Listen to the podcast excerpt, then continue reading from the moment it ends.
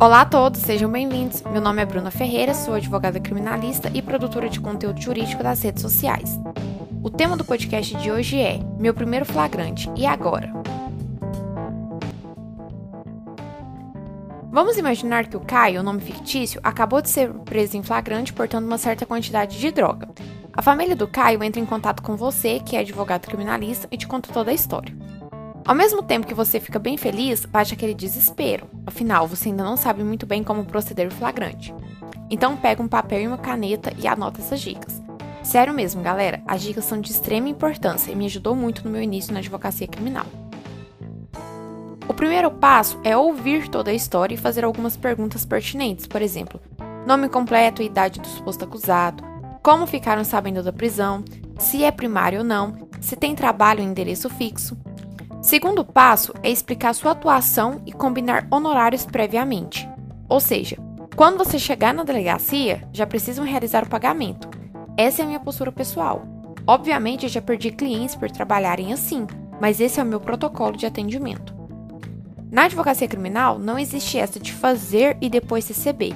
Quem faz isso é aventureiro. E você, caro ouvinte, não é aventureiro. Se você está ouvindo esse podcast, você está em busca de capacitação sempre. Agora que você já sabe algumas informações, o terceiro passo é descobrir onde o suposto investigado se encontra. Ele está em qual delegacia da sua cidade? Se você não souber essa informação, basta ligar nas delegacias que os funcionários vão te informar. Ok, Bruna, já sei onde meu cliente está e agora? O quarto passo é ir para a delegacia e ler o boletim de ocorrência. Por que ler o boletim de ocorrência?